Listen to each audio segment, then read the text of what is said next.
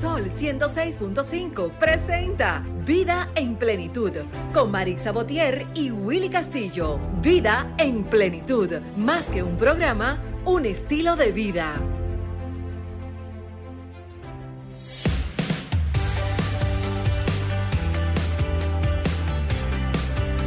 Hola, buenos días. Amigos y amigos de aquí de su espacio Vida en Plenitud. Un domingo agradecida de Dios y de todo el universo que se une a, este gran equipo de trabajo de que cada domingo llevar un tema nuevo, un tema diferente, pero un tema que proyecte la vida en plenitud. Agradecida también de Sol 106.5 por darnos las herramientas y estos micrófonos para poder transmitir nuestros proyectos, nuestras ideas, nuestras metas este año, porque todavía estamos hablando de metas. Todo el mes de enero se habla de meta, Prida. Buenos Así días. es, muy buenos días, ¿cómo están compañeros? Eh, gracias a todos los eh, fieles radioescuchas que como cada domingo se conectan aquí, tanto por las plataformas radiofónicas como las plataformas digitales, para ver este hermoso espacio de vida en plenitud. Como bien dice Maritza, buenos días Maritza, buenos días Willy. Willy. El, el mes de enero es un mes especial porque uno, aparte de recoger frutos del año 2022, uno está proyectando el año 2023 y por eso estamos aquí, porque te traemos información fresca útil y novedosa para que tengas un año 2023 fuera de serie. Así es, Así Willy, es. Muy buenos, días. Qué bueno, ¿verdad? Estar aquí otra vez en compañía de ustedes, Brida, Maritza, y a ustedes, amigos que nos escuchan. Dame enviarle un saludito a, a los dos niños míos que antes de salir de la casa me dijeron, ¿cómo busco la emisora en el celular? Gabriel y Annalise, Ah, que están ahí nuestros fieles conectados. oyentes. bueno, hoy tenemos un programa bien, bien cargado de mucho, de mucho material educativo para todos ustedes. Así es. Hoy Sí. tendremos con nosotros en breves instantes a, a dos cirujanas. O sea, hoy vamos a hablar de cirugías plásticas, cirugía bariátrica. Tenemos Algo nosotros- bueno se nos pega hoy. que- Ya lo sabe. Coño. Marisa, Ya lo sabe. algo bueno se ¿Verdad nos que pega. Dos tremendas Sobre cirujanas. todo en eso que hablamos de metas, siempre queremos hacer ejercicio, Ponernos a- en e- forma. ejercitarnos, pero sobre todo cuando vemos como que, ay Dios mío, yo no puedo seguir haciendo esto, déjame Sí, yo operarme. Entonces sí, hay que sí, buscar buenos, Sí. muy, muy buenos doctores, señores, porque no cualquiera podemos ir a operar. Eso es peligroso. Y no sabe. solo eso, hay, hay temas de, de algún tipo de malformaciones, porque tú sabes que somos humanos y hay imperfecciones que quizás cuando vas a manos de un profesional te orienta adecuadamente y te dice esto procede, estos, estos Esto no. cambios no. Eso porque tú vas con una idea y, una, y unas eh, ilusiones, pero el, el- la cirujana, si es una profesional como lo son estas dos que traemos hoy, te orientan y te ubican, te dicen, no, eso procede, pero esto no. Sí, tú sabes que hay muchas dudas con eso. Ah, yo me quiero hacer una lipo, pero muchas veces lo que tú necesitas no es una lipo. O sea, es es otra ejercicio, cosa. es cambiar tus hábitos, por Exacto, ejemplo. otro tipo de cirugía. Otro tipo de cirugía. Y ellas son quienes te, quienes te orientan al respecto. Ten- tendremos con nosotros a Glorinil Mercedes, ya ha estado con nosotros en otras ocasiones, cirujana Correcto, plástica.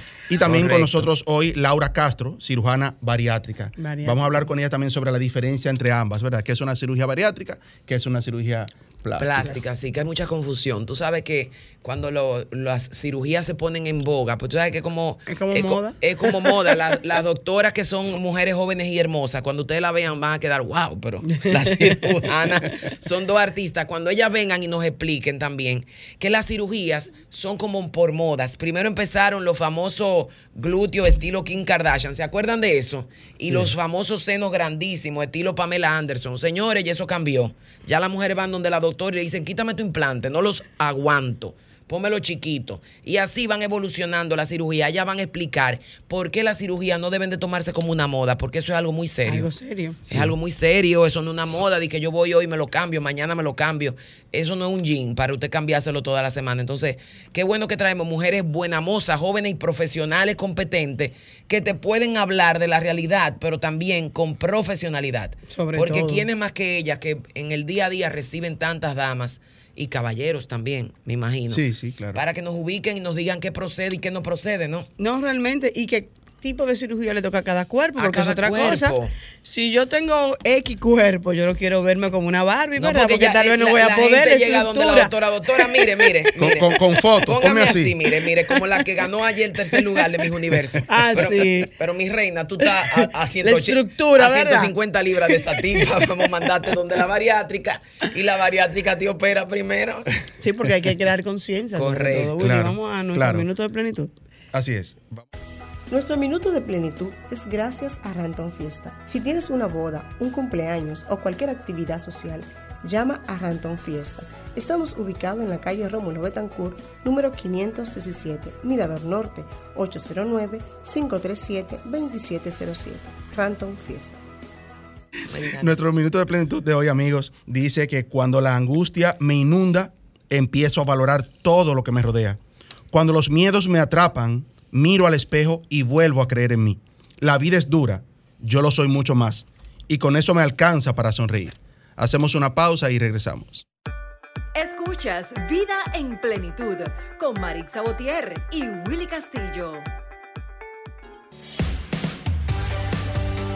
Retornamos amigos, gracias por mantener ahí la sintonía. Estamos en vida, en plenitud, aquí en las cabinas de Sol, la más interactiva, 106.5. Vamos a recordarle nuestro número de cabina, porque aquí estamos ya con las dos cirujanas plástica y bariátrica que nos acompañan hoy. Ellas son Glorinil Mercedes y Laura Castro. Laura Castro es cirujana bariátrica. Nuestro número es el 809-540-1065, porque siempre hay muchas dudas con esto, como decíamos antes de la pausa. Eh, ¿Qué es lo que realmente me debo hacer? ¿Qué es lo que yo necesito? Pues para eso están ellas dos aquí. Laura, buenos días, bienvenida al programa. Buenos días, Willy. Eh, externarles que muchísimas gracias por la invitación, tanto a ti como Brida y Marixa. Y pues el plan es de que aclaremos dudas concernientes a la cirugía bariátrica el día de hoy. Cirugía bariátrica, suena, ese nombre es largo, ¿eh? es verdad. Sí, ¿eh? es bastante largo. Cuéntanos, Laura, ¿qué es la cirugía bariátrica para que las personas entiendan que hay una diferencia entre bariátrica y estética? Eh, ¿qué- ¿En qué estamos hablando cuando nos referimos a bariátrica? Sí, efectivamente. O sea, la cirugía bariátrica es todo procedimiento o toda intervención que se utiliza con fines de bajar de peso. Bien, ese es el plan, el rol principal de lo que es la cirugía bariátrica. Correcto. Ya pues la cirugía plástica pues eh, se encarga de otra cosa, principalmente. estético, ¿verdad? Exactamente. Claro. Entonces, una pregunta, doctora, que me surge así pensando en, en eso cuando usted dice bajar de peso. Esencialmente es necesario, o sea, para yo llegar a una cirugía plástica, a una cirugía bariátrica, es porque ya yo humanamente he hecho todos mis ejercicios y no he podido, eh, hago bicicleta, gimnasio y todo, y como quiera me mantengo en el mismo peso, o es que tiene que ser un peso en específico para yo poder aplicar a esa cirugía. Sí, definitivamente para poder aplicar a cirugía bariátrica hay criterios. Y dentro de los criterios, eh, pues nosotros utilizamos mucho, eh, tanto yo en lo personal y como en cirugía plástica también, el término denominado índice de masa corporal. Ah, importante. No hay prácticamente un peso en específico, sino que nos llevamos específicamente de ese parámetro. Ese parámetro eh, lo que habla es de una relación entre el peso y la estatura, porque obviamente un peso en una persona de Por 5 ejemplo, pies... yo que soy tan chiquita, yo tengo 4'9". Óyeme, sin- justamente un pie entero menos que yo. No, pero esto es increíble. Pequeñita, pequeñita. Yo tengo 5'9", tú tienes 4'9". 4'9", Yo tengo exactamente. 5'9", justo. Entonces, si yo tuviera cua- eh, 4'9 que tengo y tengo, tuviera 200 libras, por ejemplo. Ah, no, donde la doctora Laura de una vez. Y de una vez. No, no, no, no, no, es que ni hablar. No, no. Sí, sí, sí, con 4, Ahí hay que 9 y pensarlo, ¿verdad? 200 libras, sí, probablemente ya estés en categoría de obesidad. Obviamente esas 200 libras no van a ser lo mismo en, un, de- en un individuo que mida tal vez 6 pies, ¿verdad? Entonces, por Exacto, eso... en brida, 200 libras. Yo, me, yo me meto en, yo me meto fácilmente en 180 y no me veo gorda. 180. Me he ¿Usted tiene metido- brida? He tenido actualmente peso como 169, 168. Sí, sí. Pero sí. yo he entrado en 180 y no me veo gorda. Me veo corpulenta, pero no gorda. Pero sí se entiende lo que la doctora dice. A pesar de que somos individuos diferentes y cada contextura, por ejemplo, yo soy muy musculosa, la gente no me nota las libras, pero la tengo. Sí. Sí. La tengo. Pero ya, si tú tienes 5'1, 5 pies, estás picando la 200. Sí, por más que. Por más armónica que sea, debe de ir donde la doctora. Vaya urgente. No, Sí. no espere marzo. Vaya en febrero y haga- Organícese. Organícese. Doctora, yo tengo una pregunta. Sí, claro. Con, con la nueva ola que hay, la proliferación de cirujanos bariátricos que tenemos en el país y la diferente cirugía bariátrica que hay, las personas entienden que es un tema de acortar el proceso cuando a veces tienen 40, 50 libras de más y la, la cirujana estética la rebota, le dice, no, pero usted no está de cirugía estética, yo no tengo nada que hacerle a usted, usted está... Entonces van donde la bariátrica buscando, donde el cirujano bariátrico obtener un resultado que ellos deberían ya de tenerlo con unos buenos hábitos. ¿Cuándo una persona califica o no? ¿Cuándo usted le dice a una persona no venga por aquí? Ok. Primero le voy a decir los que califican, ¿verdad? Correcto. Que son las personas importantes. Bueno, también los que no califican, Sí. obviamente también. Eh, como les mencioné anteriormente, lo que se toma en relación es el índice de masa corporal. El índice de masa corporal mínimo que necesita un paciente para ir a cirugía de forma inmediata es mínimo de 35. Bien, hay un pequeño parámetro de 30 a 35 que realmente se encuentran en obesidad grado 1, pero esos pacientes uno le da otras opciones que cuando ya son fallidas, bueno, pues definitivamente también pueden calificar. Te operamos. Exactamente, pero el índice de masa corporal que se necesita mínimo es de 35. Mínimo, Bien, sí, mínimo sin comorbilidades, porque de 30 a 35, como les digo, ya cuando han pasado eh, por procesos fa- fallidos, eh, cuando tienen también comorbilidades que se asocian a la obesidad, como es el caso de la diabetes, la hipertensión, eh, si ya es una persona que ha estado cierto tiempo buscando opciones terapéuticas y que no Sí. fueron obviamente apropiadas, Exitosas. entonces también puede calificar para cirugía. Excelente. Pero mínimo necesita un índice de masa corporal de 35 para Excelente. calificar de forma inmediata. Vamos a, a darle paso a Glorinil porque son temas que van muy de la mano. Muy de la mano. Sé que donde Glorinil, Glorinil van muchos pacientes o van, van pacientes, ¿verdad? Que al final tiene que decirle, no, no, no, no soy yo. Tiene que ir donde la bariátrica. O es una combinación. de- Es Porque una yo me hago la bariátrica y me quedan entonces. ¿Cómo, se, La cómo ustedes piel le llaman? La piel flácida, ¿verdad? Exacto. Entonces tengo que ir aquí. Yo, donde- yo pienso que es una combinación excelente, porque tú vas donde Laura, Laura te hace adelgazar esas libras y Glorinín luego te recoge, ¡fuap! y Glorinín te devuelve para tu casa, como cuando tú estabas en la universidad. Tú dices- y ahí es que Glorinín buen- qué dice, "Oh, buenos te- tiempos, te, ¿verdad?" cobré poco porque te puse, te puse esos senos, mi amor, mira. Eh, como si tú estuvieras en la universidad. Cuéntenos, doctora, ¿cuáles son realmente las operaciones más frecuentes y cuál es su rol después que un paciente viene de donde Laura, operado como bariátrico? Y, y bienvenida una vez más, ¿verdad? Ay, que ha sí, estado con nosotros buenos Sí, días, buenos días. en otras ocasiones. Buenos días, días. a los oyentes. Sí, ya yo soy de este programa. Así Así claro. es. Mira, eh, ella tomó de parámetro, la doctora Castro, el índice de masa corporal de 35 como mínimo para hacer una cirugía bariátrica. Pues es bueno este número porque este número es el que yo tomo en cuenta para entonces, por debajo de él, de 35, es que entonces sí califica para una cirugía plástica. Excelente. Excelente. Oiga Oh, bien. pero oigan Más de bien. Muy buena 35, información. ella la manda a donde Laura. Menos de 35, Laura dice, no, pero mejor vete donde. Glorinín.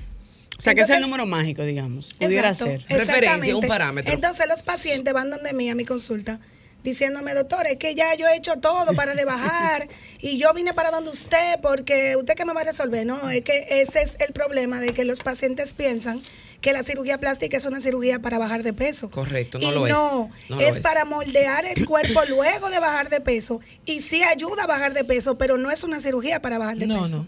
Entonces los pacientes tienden a rebajar de 15 a 20 libras, luego de, por ejemplo, de una abdominoplastía, pero no, el fin no, No es, es rebajar. no. El fin es moldear, levantar esa parte de tu cuerpo que no te gusta, Ah, quitar porque- y todas esas cosas.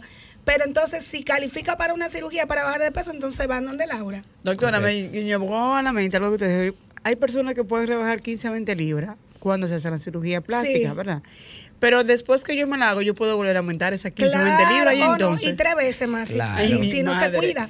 Por eso es que los cuidados postquirúrgicos, que incluso hablamos en el programa Sí, aquí una vez. Sí, una joven sí, del sí. spa, claro. Exactamente. Es, aparte de una buena alimentación, hacer eh, Mantenerse así. eh, ejercicios, ya después de un tiempo que yo considere ya que puede levantar pesa, caminar y cosas así, y la faja y los masajes son los que van a ayudar a mantener ese, pro- ese- esa cirugía. En ca- estamos hablando en caso de una abdominoplastía o una lipo, pero también está lo que es el aumento de mama, el levantamiento de las mamas o la reducción de mama. Ese, yo sería- considero, doctora, eh, yo considero, atención a los que nos están escuchando, que eso debería como estar en la canasta familiar.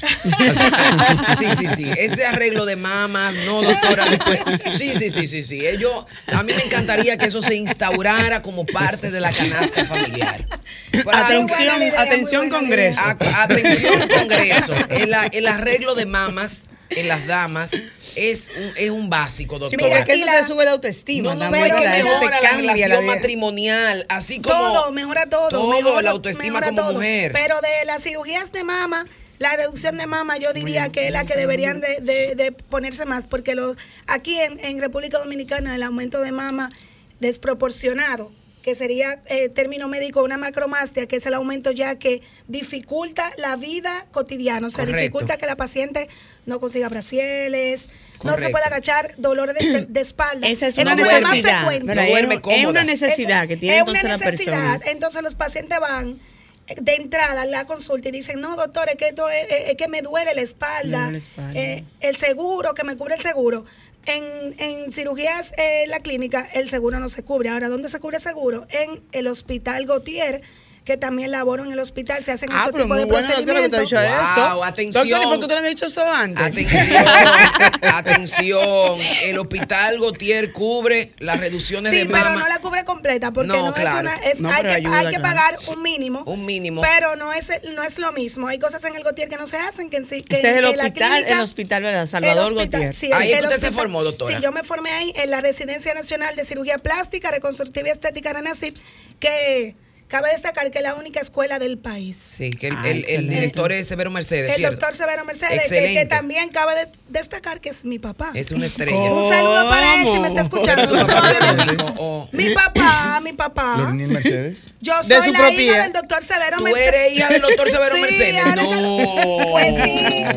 Ese maestro de la No, es una medicina. estrella. Un ejemplo. No, un no, no, no, Él, no, él no. siempre me escucha y siempre me Aquí felicita. no hay dos doctores, bueno. oiga, me lo digo yo. Yo soy hija de Víctor Suero, que era íntimo amigo de Severo Oh, sí, sí, Mercedes. claro que sí. Y aquí no hay dos médicos como Severo Mercedes. Mi papá decía es que Severo Mercedes es el as de la cirugía. Ese hombre te agarra una mano de barata y te la pone igualito otra vez a, a moverse. Es una estrella. Un saludo para el doctor Severo Mercedes. la una vida es- la gloria vida de es la cirugía. cortica, la vida es Claro. que Bueno, pues ese bien. mismo ejemplo yo trato de seguirlo. Qué bueno. Estamos en buenas manos, Y señor. trabajamos juntos. Y mira qué bueno que habla de las manos. Sí. Porque cabe destacar también que la cirugía plástica no solamente se, se hace estética, sino también la parte reconstructiva, que también yo me formo en la parte reconstructiva. Claro. Y hacemos reimplantes de mano, que cuando la mano Wow. llega amputada, que mira, es un buen tema para hablar aquí. Es un buen tema, eso yo le iba a decir, doctora, que Mira, ¿sabe por qué? tema. Porque dependiendo de cómo esté bien la mano conservada o no, está ayudando a un mejor pronóstico para cuando nosotros Correcto. pegamos esa mano que llega amputada. En diciembre se recibieron muchos casos De en el hospital de amputación total de la mano. Generalmente es con machete. Correcto. Y correcto. en Navidad, sabe que con el alcohol y todo sí. eso eh, ocurre de- con mayor frecuencia. En el Hospital Gautier es el único lugar donde se reimplantan manos amputadas.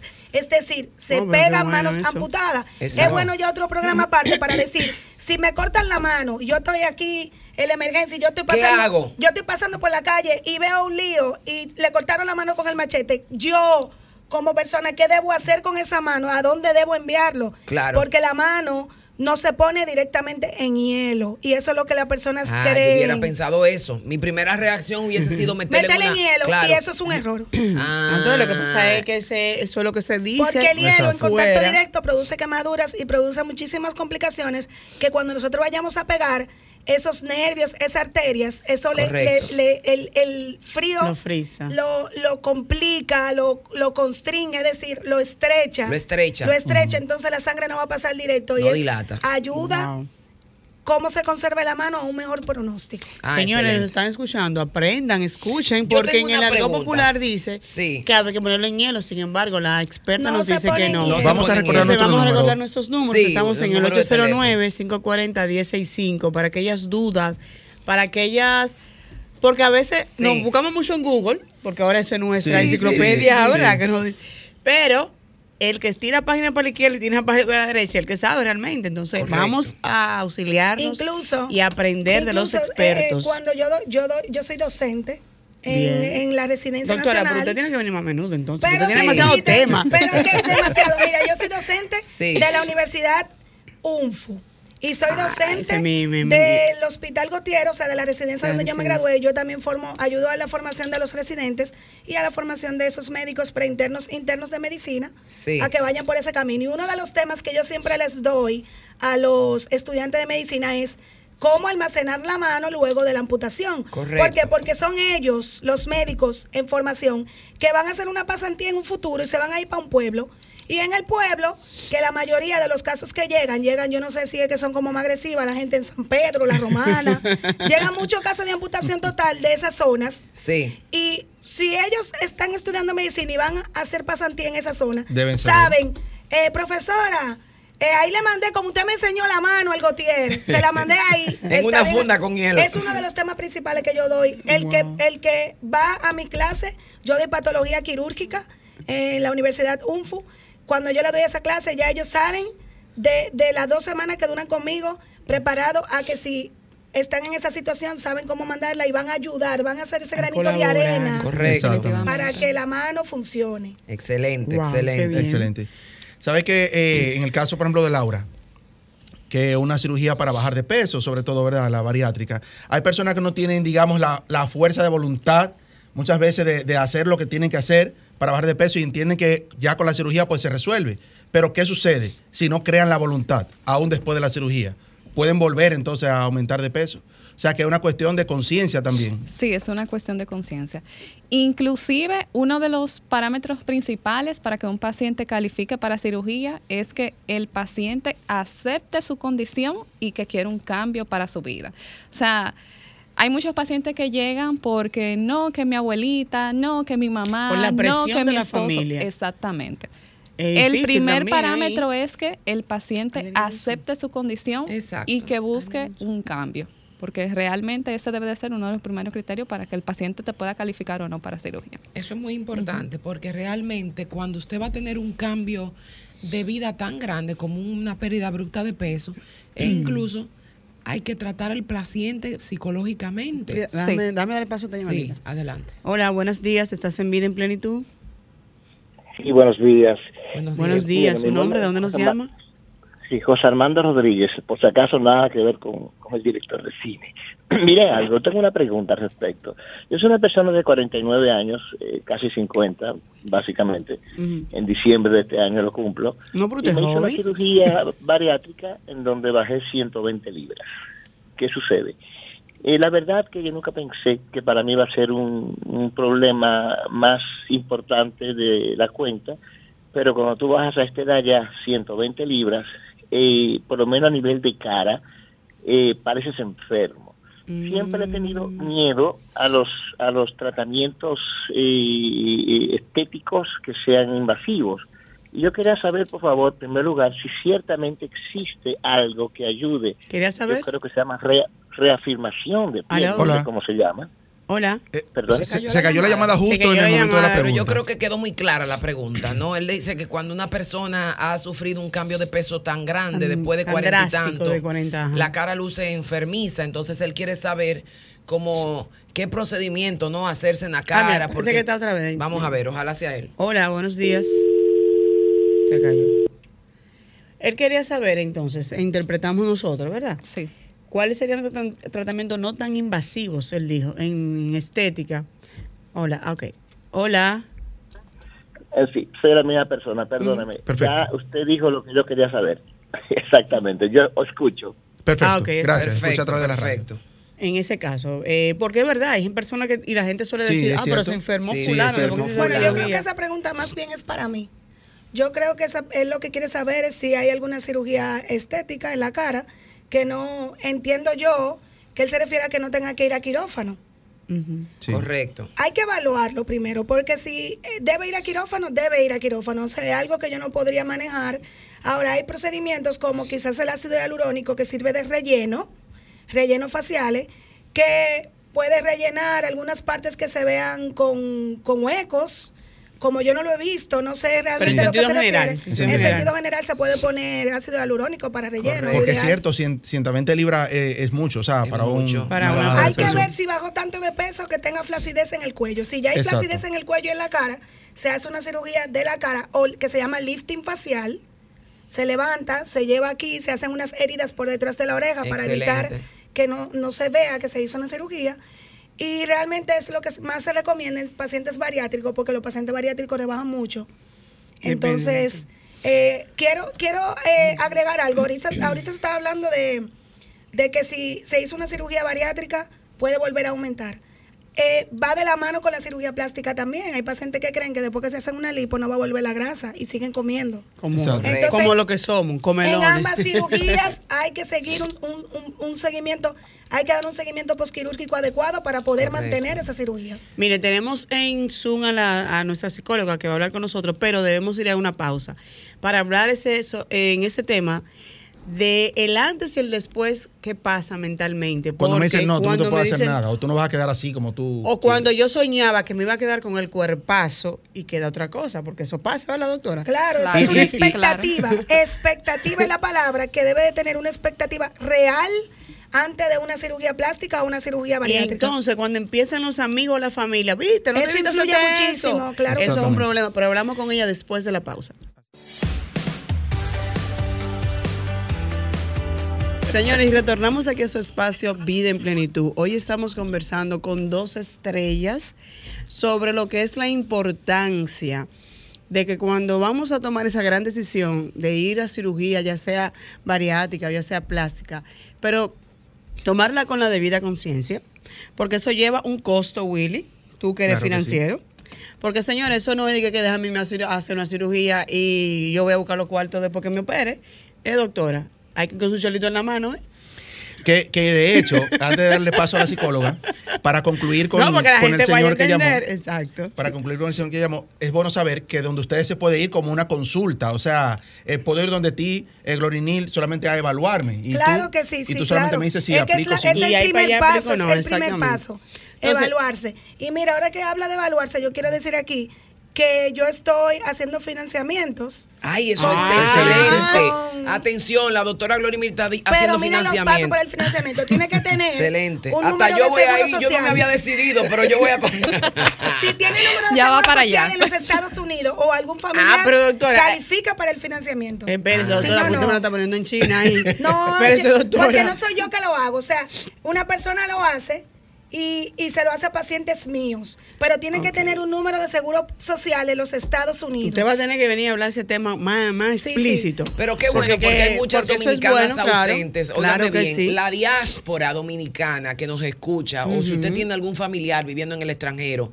que muchas veces en Estados Unidos no lo quieren operar por H o por R, usted viene aquí, va donde la doctora Laura, Y ya se hace su bariátrica, dura aquí en Santo Domingo dos meses, se hace su bariátrica y después vuelve a, a los seis meses y, y se consulta con Gloria Mil a ver si ya califica. A ver si para- ya califica. Vamos a para darle a esta tener llamadita. por lo menos Deme un un segundito, año, doctora. Un segundito. año de Sí, operar. Un un año. Buenos días, estás en vida en plenitud. Se cayó. Hola, buenos días. Sí, buenos días. Sí, buenos días, le escuchamos. Hola. Vuelva y llame. porque- Sí, que marque de nuevo, se escucha muy, muy Mira, lo importante es que también los hombres están en eso. Nada más no somos nosotros las mujeres que estamos preocupadas por No, nuestra no, no, no, estética. no, los hombres también. Los Entonces, cuadritos, vol- ¿verdad, Glorinil? Es importante. claro. Entonces, volve- volvemos a decir que hay que tener ese, ese ahorro, esa mente bien puesta, señores, porque nada más no es ir a, las, a la cirugía y entrar y salir. Hay que después viene ese pre y ese post de esa cirugía. Y para eso tenemos a Cristina. Antes de darle paso a esta llamadita, por favor. Buenos días. Hola. Sí, buenos días. ¿Cómo están ustedes? Buenos días para Bien. Buenos ¿Con días, quién ¿le hablamos y de dónde? todos. Ah, le hablamos de Boston ahora mismo. Boston, eh, Excelente. bien, Wow, internacional. excelente. Doctora, sí, diga. No, tengo una pregunta para la doctora. Entonces, ella sabe mucho de cirugía, pero no la aplica para ella. No sé por qué. No le escuchamos. No se escucha. ¿Que ¿Por qué entonces, si ella habla de cirugía bariátrica, no, entonces no lo hace para ella? ¿Que por qué no la hace para ella la cirugía bariátrica? Esa es la pregunta. Claro. Porque está gordita. Oye, pero. No escuché. No. Pero vamos, vamos a intentar. Vamos. Un paso. Otra llamadita, por favor. Buenos días. No se oye. Hola, buenos días. Quizá de este lado para desearle feliz año, no la había felicitado a ninguna. Ay, gracias. Gracias, Muchas gracias, igual. Bendiciones. Que Dios los colme de muchas bendiciones y sigan llevando invitados como estos, que son muy, muy importantes. Gracias, Gracias. gracias, Excelente. gracias, Excelente, gracias. Eh, tenemos a Cristina en línea, ¿verdad, Franklin? Cristina, hola, buenos días. Buenos días, ¿cómo están ustedes? Hola, hola, bendiciones. Encantada a los doctores.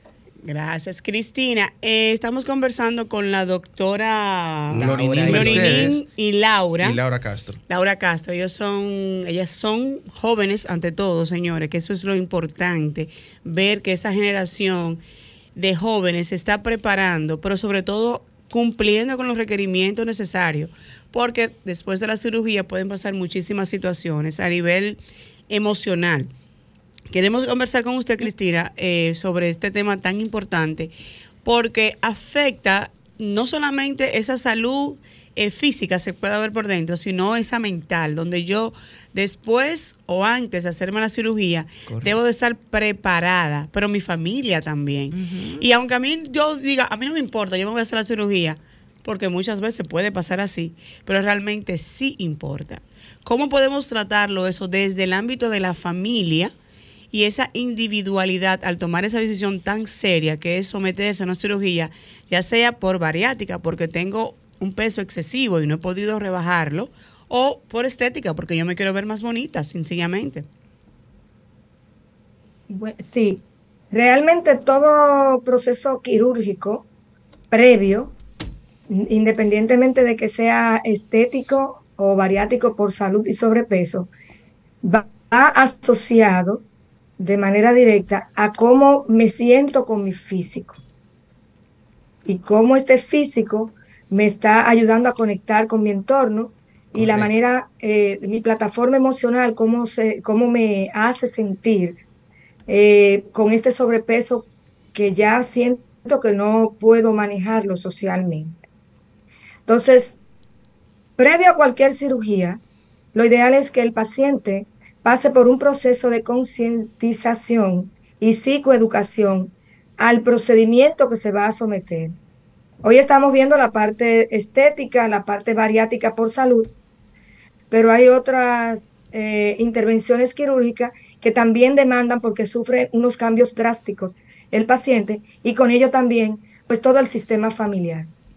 Entonces, cuando vamos a ser sometidos a un proceso quirúrgico, y en esto lo- los doctores que nos acompañan pues pueden, tienen experiencia en campo, definitivamente, aunque sea la paciente o el paciente que llegue a buscar el servicio, debemos hacer una intervención familiar, o sea, un co- porque el paciente es el que va al quirófano, pero hay unas responsabilidades y un posquirúrgico a seguir y unas consecuencias eh, positivas o negativas que se pueden dar tanto en el pre como en el posquirúrgico, que emocionalmente afectan todo el sistema y al mismo paciente. Entonces, Así es. por lo general, el paciente que va y acude a un proceso de bariátrica o de mejora de su condición física vía una cirugía estética, lo hace, por lo general tiene un trasfondo emocional. Tiene un trasfondo emocional o viene con una situación de un desorden alimenticio que yo no puedo ya manejar. Y entienden que ese desorden alimenticio que tenemos, que lo voy cubriendo con la comida, o sea, tiene, tengo la parte emocional que no puedo controlar y acudo a la comida, la comida viene siendo como ese mantelito sobre la mesa rústica que yo no quiero que se vea.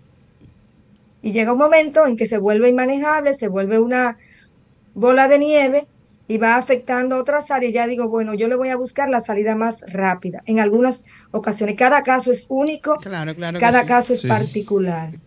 Así es. Entonces, lo ideal sería, eh, Entonces- antes de ir a la cirugía, que me imagino que ustedes también lo recomiendan, Sí, entonces, claro. No, no, claro. ese acercamiento familiar e ir de la mano acompañado con un psicólogo, ¿verdad? Sí, definitivamente. Cada eh, equipo, pues, eh, tiene su, eh, su método de, pues, llevar a su paciente a cirugía, pero en mí en particular, pues, el paciente necesita hacer por lo menos dos visitas previas a cirugía al psicólogo. Y que obviamente el psicólogo me le dé apto para cirugía. Y un seguimiento postquirúrgico también, Correcto. porque, eh, bueno, eh, la, la licenciada me corrige, eh, pero también como el paciente tiene un sinnúmero de cambios luego de la cirugía, Claro. pues Exacto. hay que verificar de que el paciente siga emocionalmente de la forma correcta. Excelente. Entonces, tanto previo como posterior a la cirugía es Porque sumamente importante Me, la me evaluación imagino, me psicológica. imagino eh, Glorini, sobre todo que al momento de la evaluación usted le hace una pregunta, ¿por qué estás aquí? ¿verdad? Exacto, y quizás sí, el motivo, ellos el mismos se, se desahogan, Sí. no, mira lo que pasa, que ya yo no quiero salir a la calle o que sea. Sí. Entonces, ya de ahí ustedes determinan si es algo que requiere inmediatamente un psicólogo Es- antes de. Exactamente, un psiquiatra también. Sí, correcto. Sí, inclusive hay muchos pacientes que psicología lo termina derivando a psiquiatría, porque obviamente mientras no se trate eh, la patología que tiene el paciente de base, como dice la licenciada, hay muchos pacientes que nos llegan a nosotros con un trastorno de ansiedad, con un trastorno depresivo, y realmente son pacientes que no califican de forma directa para cirugía, Exacto. sino que obviamente hay que tratarle su patología que tiene de base y luego que esté controlado, entonces eh, se deriva O para sea que no es una decisión a la ligera. No, no es una decisión a la ligera, definitivamente. Es bueno, es bueno, es importantísimo saber esa parte. Porque muchas veces lo que necesito es eh, eh, terapia y no necesito la cirugía. En algunos casos, ¿verdad? Hay una pregunta que sé que muchos de los que nos escuchan la tienen en mente. ¿Cuál es el rango de edad, doctora, para ambos casos, tanto para la bariátrica como para la estética? ¿Cuál es el rango de edad que usted pudiera ventilar como un potencial paciente, sabiendo que tienen que ir donde usted para consultarse? Señores, todo lo que estamos diciendo aquí tiene que ser validado personalmente por la doctora en consulta. Claro. Cuando usted Claro. quiere hacerse una cirugía, ya sea estética con Glorimil o, o bariátrica con Laura, usted tiene que ir al consultorio para que ellos la vean, porque no todos somos iguales. Pero más o menos, doctora, ¿cuál es el rango de edad para calificar? Ok, anteriormente se consideraba un rango de edad de 18 a 65 años, pero eh, ya ese rango pues se ha extendido mucho más. Ahora se ha certificado que la cirugía bariátrica en adolescentes es sumamente efectiva. Entonces, actualmente bueno. se ha incorporado por encima de los 15 años y hasta los 70. Bien. Excelente. Siempre y cuando cumpla con los parámetros una vez evaluado. Sí, en los niños obviamente de 15 a 18 años hay que tener otros parámetros agregados. Por ejemplo, que haya un adecuado crecimiento óseo, que se tenga la certificación por el pediatra y un sinnúmero de cosas más. Pero ya por encima de los 15 años eh, ya es seguro realizar una cirugía bariátrica. Doctora, me llama la atención cuando usted dijo 70 años. Y en el caso de aquellos pacientes que pudieran tener esas enfermedades clásicas como el azúcar, la, o sea, la diabetes, la Sí, hipertensión, eh, me imagino entonces que se le da otro tipo también de tratamiento. Eh, realmente la obesidad detrás de la oreja trae comorbilidades, bien como la hipertensión arterial y diabetes. Siempre y cuando la diabetes y la hipertensión sea secundaria a la obesidad, se controla cuando el paciente baja de peso. Pero siempre es llevar al paciente con parámetros controlados a cirugía. O sea, es muy frecuente que mis pacientes yo lo lleve a una cirugía de obesidad y que sufra de hipertensión, tenga diabetes, hígado graso, apnea del sueño, dislipidemia, o sea, el colesterol alto. Lo importante es llevar al paciente con esos parámetros controlados a cirugía. Si se identifica de que el paciente, por ejemplo, en la evaluación, que muchos no lo saben porque realmente el dominicano no utiliza medicina preventiva, no va al Eso no médico, existe aquí, eso es no se toma la presión, eh, siempre es... tiene una-. Sí, deme un Ujú. permisito. Sí, buenos días. Hola. Hello, buenos días. Buenos Buenos días. ¿Con quién hablamos y de dónde, por favor? Te habla el doctor Severo Mercedes. Excelente. Muy bien. Un aplauso, mi queridísimo doctor Severo Marcelo. Un gusto saludarle, doctor. Ay, gracias, el placer es mío oír y escuchar, porque es muy diferente oír y escuchar. Así ¿Qué se siente escuchar a su hija, de doctor? Es mi hija Glorinilla, la veo cada día, oye, Muy activa. sí, esa niña. Qué bello. Ella tiene un gran compromiso, doctor, porque cuando uno escucha que hablan también de su papá y- Bueno. y, y ese apellido es duro porque uno quiere abrirse paso, pero ay, que se le esa fulano. trayectoria, esa trayectoria cuidarlo, cirugía doctor. plástica, que definitivamente, hablando de cirugía plástica, mira, yo no tenía ni idea que ella era hija del doctor y le digo, ah, pero tú te formaste en la escuela de allá, del hospital, con el doctor Severo Mercedes, porque definitivamente es una referencia en este país. O sea, que estamos en buenas manos, estamos Ay, formándonos, sí. tenemos profesionales competentes en este país que vienen de escuelas como la del doctor Severo Mercedes. ¿Nos escucha, doctor? Sí, con mucho gusto y con mucho placer escuchar a ustedes hablar así y considero que eh, muchos profesionales de la cirugía plástica que tenemos en el país y sobre todo egresados en nuestra escuela, es una escuela reconocida a nivel mundial nuestra escuela está reconocida a nivel mundial. Nuestros egresados, eh, eh, ellos mismos se autorrepresentan, o sea que ya eh, el nombre nuestro lo, lo que se usa de referencia, pero ellos se representan por sí solos. Así y el mejor es. ejemplo lo tienen ustedes ahí a su lado. Yo, yo me siento muy orgulloso de escucharla a ella y en, y en su palabra eh, siento que yo estoy y que formo parte de eso. ¿no? Excelente, Excelente, excelente, claro que sí. así es. Digna representación. Doctor, quiero que usted me confirme, en base a su experiencia, ¿es cierto que en la República Dominicana tenemos los mejores, uno de los mejores cirujanos de toda Latinoamérica, cierto? La- Las escuelas de cirugía eh, plástica de la República Dominicana, podemos decir que forman de los mejores profesionales de Latinoamérica. Yo veo que ahora tenemos mucho turismo estético, ¿no? es decir, sí. la gente viene de los Estados Sí. Unidos, vienen de las islas a operarse aquí. Eso quiere decir que la calidad de nuestros profesionales de la cirugía plástica es elevado, ¿no? Comparado con los demás profesionales de Latinoamérica, doctor. Así es. La Residencia Nacional de Cirugía Plástica, Reconstructiva y Estética, RENACIP, trabajo académico de la Universidad Autónoma de Santo Domingo y que el 30 de este mes cumple 46 años, eh, es una referencia a nivel de Ibero, Latinoamérica y el mundo. Porque nosotros somos miembros de la Asociación Internacional de Cirugía Estética, de la Federación Ibero-Latinoamericana de Cirugía Plástica, y en todos los países a nosotros nos conocen y nos reconocen, porque hemos estado presentes ganando concursos internacionales, inclusive Glorinil ganó un concurso internacional en Panamá hace dos años, un, un congreso el latino- ibero latinoamericano de cirugía plástica, eh, con un trabajo científico presentado por ella en representación de la escuela de cirugía plástica de nuestro país. Nosotros somos parte de la marca país y siempre le, de- le- cuando, voy a los medios hago mucho hincapié en el sentido de que todos los pacientes que viven en nuestro país deben sentirse seguros y tranquilos siempre y cuando utilicen cirujanos plásticos certificados eh, y que tienen su membresía en la Sociedad Dominicana de Cirugía, de cirugía Plástica y Estética Sotucipri. Excelente. Excelente. Que eso, es muy bueno saberlo, porque cuando empiezan esas noticias negativas en torno al país, es bueno saber entonces que realmente debemos auxiliarnos y buscar la información adecuada. Eh, ¿Le quieres decir algo a tu papá? No, que gracias. que Gracias por esa la llamada, doctor. Muy honrado de tener a su hija aquí. Excelente representación. Claro que sí, con esa llamada del doctor Severo hemos llegado a la recta final ya del programa de hoy. Eh, no Doctor, gracias. Sí, Sí. Hola, eh, sigue Cristina en línea para... Cristina, eh, ¿algún consejo a nuestro radio escucha?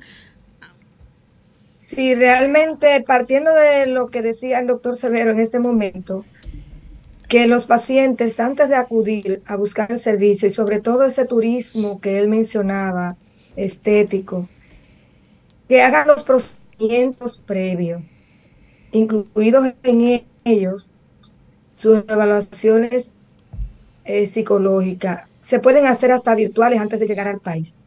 Esa parte muy importante, que se hagan esos seguimientos. Conozco, porque en la actualidad soy administradora judicial de un centro de cirugía plástica, que las pacientes que están en el exterior en ocasiones eh, hacen hasta las evaluaciones eh, clínicas de laboratorios y van teniendo ese contacto con sus médicos. Y luego, cuando vienen acá, la estadía es menor. Pero hay un factor de riesgo si no se cumple con todo ese protocolo previo para su propio eh, Su propia salud, cuidado, la propia salud de la, de su la, de propia la salud. paciente. y el desenlace de, de todo ese procedimiento que se van a realizar. O sea, el pre y el post, ambos son vitales y sobre todo en esa parte emocional. ¿Por qué voy? Es una respuesta que debe estar muy clara tanto para los médicos que van a intervenir como para las los pacientes. ¿Quiénes acompañan en ese círculo inmediato por eventualidades? Y esa historia que mencionaba la doctora es vital conocerla y que el equipo multidisciplinar de la intervención, psicólogo, psiquiatra, cirujano, cardiólogo, todos estén a la misma, o sea, que conozcan el caso eh, de base y que el médico que va a hacer la intervención vaya ya con una seguridad de lo que va a ofertar a su paciente. Esa parte es muy importante. Excelente. O sea, no olvidemos la, la intervención muy previa y post. Ok. Excelente. Gracias, Cristina. Gracias a usted. Eh, doctora, para concluir. Eh, pues nada, rememorando que recuerden que la cirugía de obesidad en un paciente que tenga un índice de masa corporal por encima de 35, de 30 a 35, obviamente, si ya ha tenido historia de larga data. Y eh, principalmente, como decía la licenciada Cristina, la participación del equipo multidisciplinar es sumamente importante antes y después de la cirugía. Laura, ¿dónde te conseguimos? Redes sociales, teléfono. Eh, bueno, mi Instagram, DOM Bariatrix, y actualmente Al paso. DOM Bariatrix. OM. Sí, D-O-M. Bariatrix, sí. Y pues actualmente estoy en la Torre Profesional Pereica, quinto piso, consultorio 504. Pero por las redes sociales, pues pueden ¿Y conseguir algún todos los teléfono? Porque no todo el mundo usa redes, doctora. No, definitivamente. y ahora todo el mundo con redes. Número de Pero- teléfono 829-452-1312. A sus órdenes. Excelente. Doctora. Lorinil, El mío es en Instagram de RA Glorinil Mercedes. Estoy ubicada en CECIP, el Centro de Cirugía Plástica y Especialidad de Santo Domingo, que queda frente al Palacio de la Presidencia en Gascue. Consultorio número 107, primer piso. Mi teléfono es el 809-686-5826 y 809-817-8326. Bueno, excelente. Muchísimas gracias, Laura. Muchísimas Gracias gracias, a ustedes. Gracias a ustedes por la invitación. Gracias Laura, gracias Aurimir y pasaremos por allá definitivamente. Definitivamente. Porque ya la cirugía plástica y bariátrica, señores, es de acceso a todos. Pase por donde Laura, pase por donde Glorimir. Evalúese, no siga viviendo de manera complejada. Cambie de vida ya. Un cambio de vida. No es un puede- pecado, no es un No pecado. es un pecado ni es un tabú, ya no, hay que No, esconderlo. todo Sí, lo usted- contrario. Usted operado bariátrico, felicidades porque usted cambió su vida. Yo estoy esperando Claro. a Víctor Apostó. todavía. Claro. Uy. Víctor. Víctor, te estoy esperando Uy. todavía. Mira, Lo Víctor, este es tu año. Ah, Bueno, positivo. la Víctor, mira, milagro, Víctor, yo no en brevemente, que ya nos vamos. Yo no quiero que pierda, que gane eh, las estrellas, pero no creo que gane el Licey. Bueno, ¿quién es bueno? bueno, hemos llegado al final. Vamos a dedicar estos últimos minutitos ya a ver cómo anda el deporte, ¿verdad, Víctor? Es así, muy buenos días a todos. Buenos Eh, días, nada, estamos aquí. Vinimos hoy a hacer fue la sección deportiva, como había ya un panel muy grande. y yo, ¿Y qué voy a buscar yo ahí? No, no cabo, no No, cabo. No cabo, no cabo. Sí, no no cabo, cabo. no cabo. Operarte, Víctor, es tu cita. eh, hacer mi cita para los cuadros. Bueno, decir que, bueno, eh, ayer se empató la serie final que estamos teniendo de la temporada 2022-2023 donde Estrellas y Tigres del Licey ambos están luchando por esa anhelada corona, donde los equipos hicieron una inversión este año extraordinaria con refuerzos. Se quedaron atrás primero los toros y el escogido, después los siguientes pacientes que, que se quedaron fueron los equipos del Cibao, Gigantes y Águila. Y nada, tenemos una final 7-4, el primero que gane 4, pues ese será campeón, el Licey buscando la número 23 para desempatar con sus archirrivales las Águilas Ibaeñas. Y las estrellas, pues tratando de buscar también un nuevo cetro, un equipo eh, que está desde los inicios del béisbol moderno, a partir de 1951, y sin embargo tiene pocos campeonatos, pero esta es la cuarta ocasión que se ve contra los Tigres del Licey y vamos a ver qué va a pasar. Ayer los Tigres empataron la serie ganando 8 por 3 allá en San Pedro y hoy se juega en el estadio Quisqueya Juan Marichal a partir de las 5 de la tarde, sería el tercer partido y como dice pues Maritza, eh, los aguiluchos no hemos metido a lo que llaman ahora el Frente Patriótico. El Frente Patriótico. Todos los que no son azules contra el Licey. Pero vamos a ver, los dos equipos son muy buenos, están balanceados, que gane el mejor, pero ojalá que gane las estrellas. Señores, Exacto. que pasen buenas. Nos vemos el domingo, Aguanta, Dios aguanta, como dice, aguanta. Ey, no espérate. Bye, lindo domingo para todos. Bye, bye. Bye, bye. Escuchaste Vida en Plenitud por Sol, la más interactiva.